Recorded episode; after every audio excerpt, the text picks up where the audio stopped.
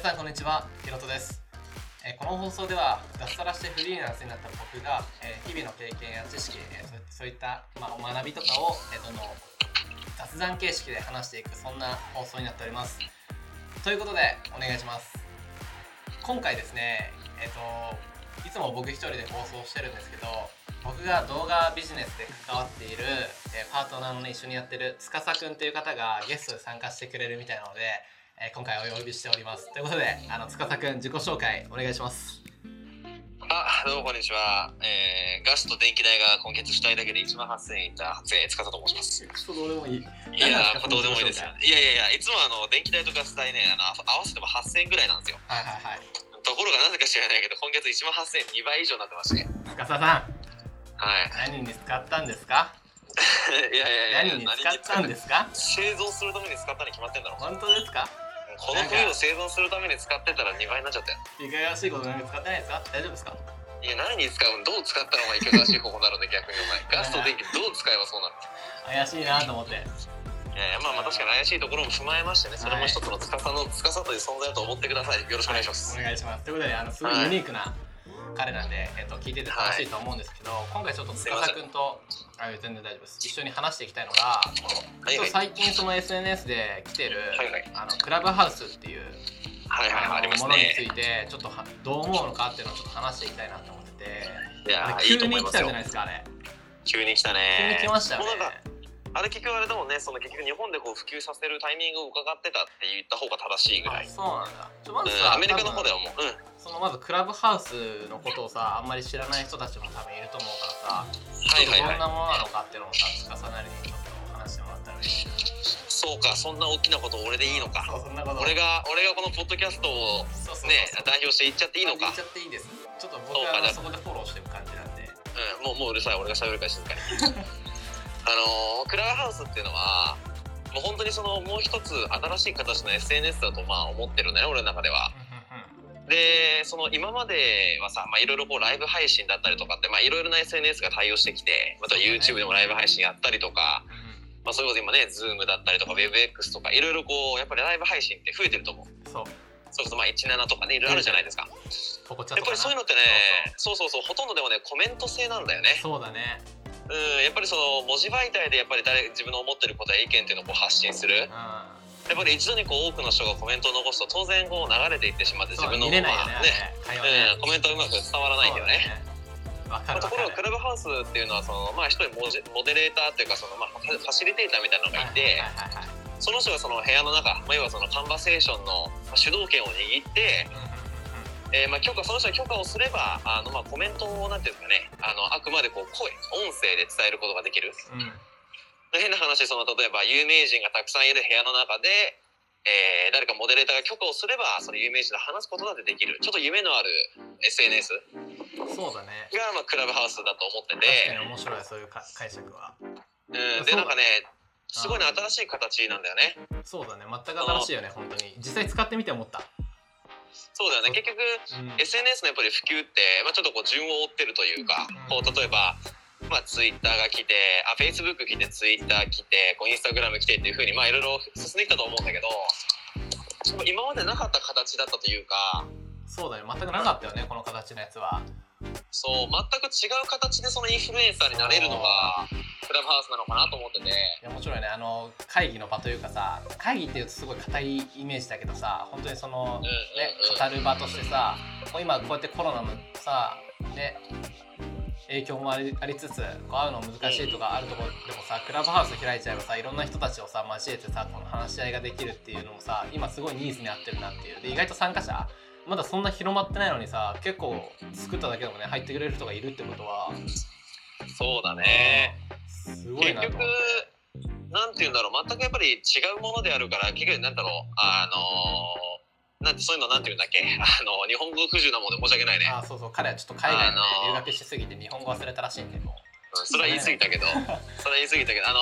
なんて言うんだろう？話題性が高いじゃん。う話題性高い、うん、なんかその今まではさ要はインスタグラムとか、まあ、ツイッターもそうだけどやっぱり載せるコンテンツの良さとかあとはまあ頻度であったりとか本当に大きなその作業量を要するんだよね。そうだね本当にインフルエンサーになろうと思ったら本当に定期的に上げなきゃいけないしコンテンツもやっぱりニーズに合ったもの。やっぱりそのフィードってよく言うのと同じようにさやっぱり誰かにフィードする餌を与えると一緒でこう誰かが求めているものをいかに提供するかでインフルエンサーになれるかどうか決まってくる。確かに。ただクラブハウスはなんだろうこう自分のやっぱり話力だったりとか自分のそういうファシリテートする能力があればそれだけでインフルエンサーになれる。そうだねあのなんかクラブハウスのルームをさこう作ってさ、やっぱりそのあれ一種のやっぱラジオというか番組みたいになってきちゃうじゃん。そのミュートにしてる人たちがからしたら、ね。まあ、聞くだけみたいな、うんあれって喋ったり聞くだけで自分で選択できてで喋りたい人は、そのオーナーの人にその挙手して会話待たれたいですって言ってその管理してる人が OK 出せば話せるようになるっていう仕組みじゃん。そうだね。あれをさこうなんか一個のコンテンツそのコンテンツで面白い番組みたいな感じで企画させちゃってさそのオペレーターたちがそういう一個のそのタイトルでこう話し合っててゲストでこう聞いてる人たちを参加させるっていう番組の運営もできるわけやん。そうだでそれね別になんかさお金も全然かかんないしさ。なんかラジオ界というのも結構あれ恐怖だよね。って俺思っちゃってすごい。そんいなん芸能人たちがやり始めちゃったらさえぐいなって思っちゃってまあいろいろなんか事務所絡みで問題はあると思うんだけどうんうん。まあでもすごいね面白いなと思って。実際やってみてさこんなもうゲストの人たちも結構なんか話したかったら挙手してくださいねって、まあ、今回司も話してたけどさ、まあ、一回やったんですようんだか。ら。で、まあ、参加した時に挙手して入るっていう感じでどんどん会話に混ぜていけるっていうのがすごい面白くてライブ配信じゃ絶対ありえなかったというかコメント打つよりもね。実際会話入ることによってしかもあれ親近感湧くからさ自然とあじゃあフォローしときますね。あとは僕もフォロー返しときますねみたいな感じでどんどん拡散されるというか仲間が増えるというか。そうだね。そこですごい面白いなっていう感なんかそういうコミュニティを広げるっていう行為を本当に身近に感じさせることができるアあプリケーションだよね。ね。本当にそう思ううん、なんか今までやっぱりそのいろいろあったじゃない方法は。インスタグラムのライブに参加するとかさ。あの招待を送って参加するってした人は入れたりとか、まあ、するわけじゃない。けどやっぱりそれがさやっぱりたなんだろう不特定多数のめちゃめちゃ大きな人数でそれができるようになったこととあともうちょっとこう気軽にやっぱりこう意見交換の場だよっていうようなそのプラットフォームを築き上げたクラブハウスっていうのがちょっと勝ち組だよね。そうだねあれにどんどんもうなんかいろんなスポンサーとか道具作り出したらもうすごい面白いなって思ってくるけど俺は。なんかあれで利益今もインスタもさ結局なんかさ買い物できるさなんかうん欄ができたじゃん、そうだショね。ップみたいな。あれでモデルになってる人たちとかも結構稼いでると思うんだよね正直。そうだね。ねクラブハウスもいずれはままああ何かしらの形でそういうちょっと収益化っていうのは絶対ななるよね。ね。番宣になるもんなあれ。うんなんかまあいろいろ難しいけどねやっぱりこう音声とか、うん。あのやっぱりルームっていうのを作る段階でインスタグラムみたいにその記録が残るものではないから、うんやっぱりその定期的に何かをこう上げてさあの商品クリックしてもらうってことは難しいかもしれないけど、まあ、変な話でそのモデレーターになるそのファシリテーターになる人にそのスポンサーとしてついて、あ。うん、なんかこうまたより良い環境でそういう配信をしたりとかなんかそういうことは始まっていくだろうね。そうだねいや楽しみでしかないね今後。ちょっと今司君と一緒にこうクラブハウス検証してなんとかトライしようと思ってるんですけど。またぜひよかったらあのまあ多分クリエイター関連というか、まあ、動画好きとかそういった感じで多分出してるので。うんうんちょっとリンク貼っとこうかなポッドキャストの動画ページに